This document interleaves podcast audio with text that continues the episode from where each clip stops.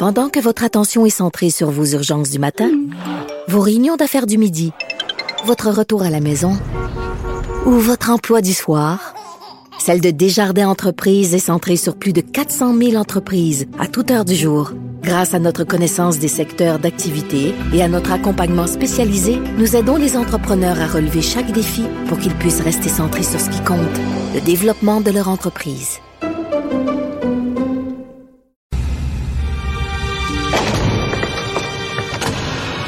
La criminalité, c'est un cycle. Et tu vois, le nouveau procès va se dérouler sans qu'aucun témoin ne se présente à la barre. L'histoire des criminels racontée par l'unique journaliste d'enquête, Félix Seguin. Belle petite cabane qu'il y a, M. Bouclin, hein? Petite belle euh, cabane en Floride, là. On regarde les photos aujourd'hui dans le journal, là. C'est très humble. C'est très modeste, je trouve. Ouais. Il y a, moi, il y a plein de choses dont je me méfie dans la vie. Je ne porte aucun jugement de valeur, je suis euh, un peu des fois, euh, sans dire heurté, mais, mais mon instinct me dit, maudite affaire, il y en a qui doivent faire beaucoup d'argent, c'est les gens qui traitent avec les personnes âgées. C'est toujours de grandes, grandes, grandes fortunes canadiennes, québécoises, et c'est comme ça partout dans le monde.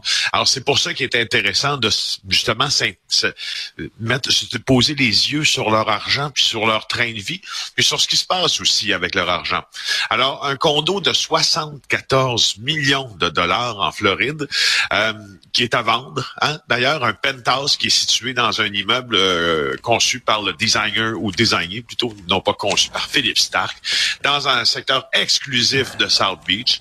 Euh, a été mis en vente, donc, mais il appartient à qui? Il appartient à l'ancien magnat des résidences pour personnes âgées, Réal Bouclin. Ben Nous rencontre Jean-François Cloutier du bureau d'enquête. Ben oui, dans le journal aujourd'hui. Alors, bon, d'abord, ne serait-ce que pour vous, entre guillemets, rincer l'œil, aller voir les photos dans le incroyable.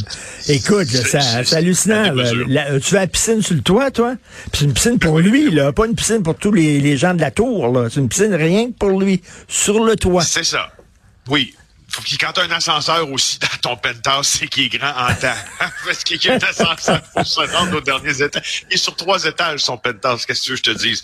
L'affaire, par exemple, dans ça, euh, le, le, le, ces photos-là, la qualité des photos, puis, puis, puis leur caractère extrêmement spectaculaire ne doivent pas détourner notre regard de quelque chose d'assez important.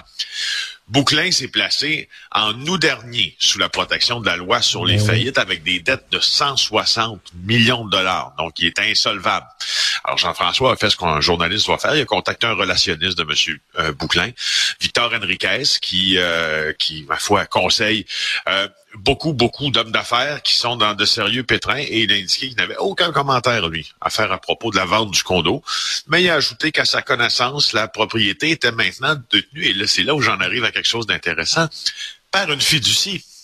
Et il n'avait pas de lien direct avec M. Bouclin. Le propriétaire de la fiducie s'appelle de Bouclin Family Cross Border Irrevocable Trust. Donc, Ceci nous amène à cela, Richard.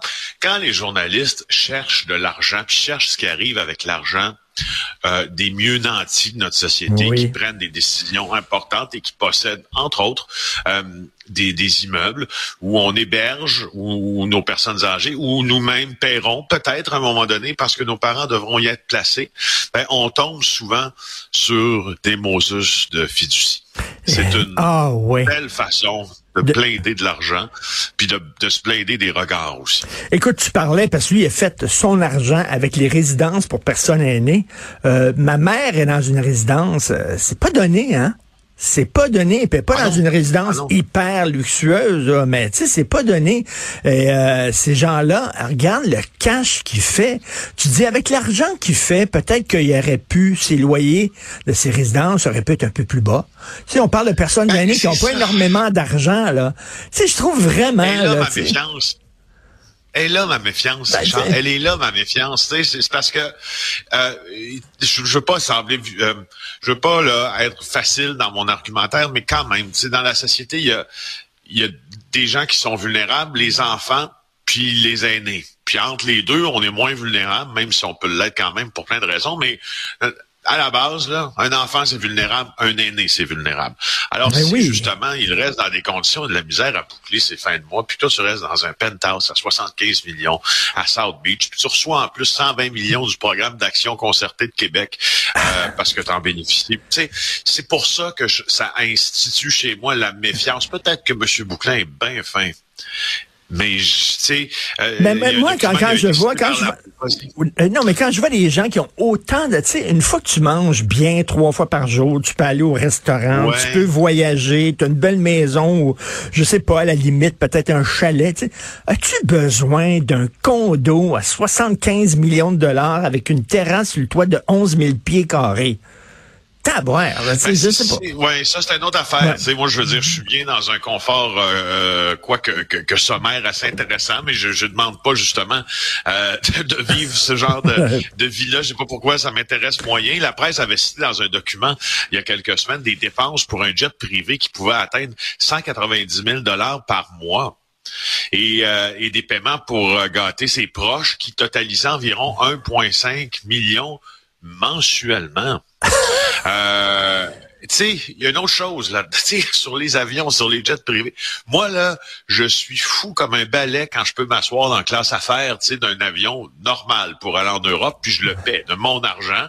Puis des fois, tu sais, je m'offre ça parce que je- je- j'engendre Mais oui. des points de fidélité des lignes aériennes. Je suis comme un, je suis comme un gamin. Puis là, je me disais hier, sachant que cet article-là paraissait aujourd'hui, quand est-ce dans ta vie que toi, c'est plus assez, c'est plus suffisant un lit en classe affaires dans un avion, tu as besoin de ton jet, tu sais. Je comprends la question des, des, tu sais, des hommes d'affaires, puis qu'il y a une image, puis que tu, tu, tu, sais, tu, tu projettes une image à travers tout ça. Regarde Donald Le Trump, gars, il a sept, Mais le gars, il a sept toilettes. Une par jour. Si c'est lundi, on fait pipi dans la chambre d'amis.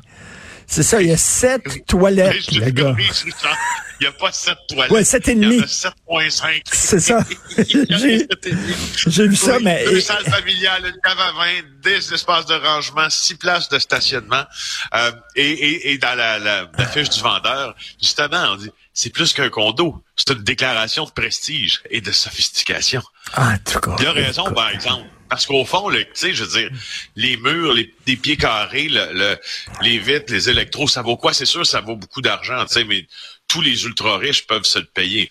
À un moment donné, quand tu t'es tout payé, il te reste la signification de ce que tu as payé. C'est ce que tu projettes comme Ben image. oui. C'est pas ce qu'il y a dedans, tu sais, qui devient important. C'est Ben ce oui, exactement, C'est- c'est c'est à toi. Regardez comment j'ai réussi à tout ça là, avec des résidences pour personnes âgées qui, elles, tirent le diable par la queue. Euh, Il y en a une qui pourrait plus se payer des caves à vin puis des voyages et tout ça, c'est Isabelle Beaulieu.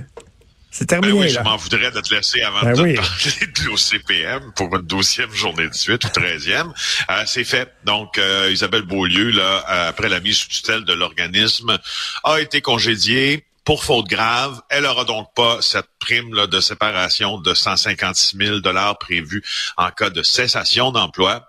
Euh, et c'est le directeur général de la ville qui va chapeauter l'organisme le temps qu'on regarde s'il est vraiment efficace, puis si on le recrée sous une autre forme. On verra maintenant ce que ce président fera avec le dernier cadre qui demeure à l'OCPM, Guy Grenier. C'est le seul qui aura le pouvoir de le remercier Ben oui, notre ami Guy Grenier. Alors, c'est la fin de l'office de consultation. Ben, en tout cas, ça, ça, continue à exister, là, mais mettons, ils vont être un peu plus surveillés, l'office de consultation publique de Montréal, pour leurs dépenses. Là. Euh, ils pourront même plus aller chez Normand Patate, d'après moi. Là. Salut, bonne journée, à demain. Salut. Bye.